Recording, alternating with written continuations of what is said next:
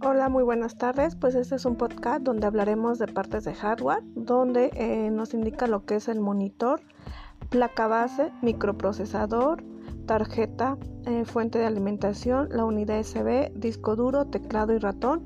En esta parte pues vamos a ver cada una de ellas, sus definiciones. El monitor pues bueno es parte de lo que es el hardware.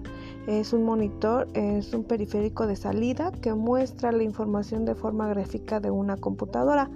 Esto pues nos ayuda a través de una tarjeta gráfica. De igual forma, el CPU es el central del procesamiento. Es aquel donde nosotros pues eh, principalmente el ordenador y sus dispositivos eh, tienen el contenido de programas para procesar los datos.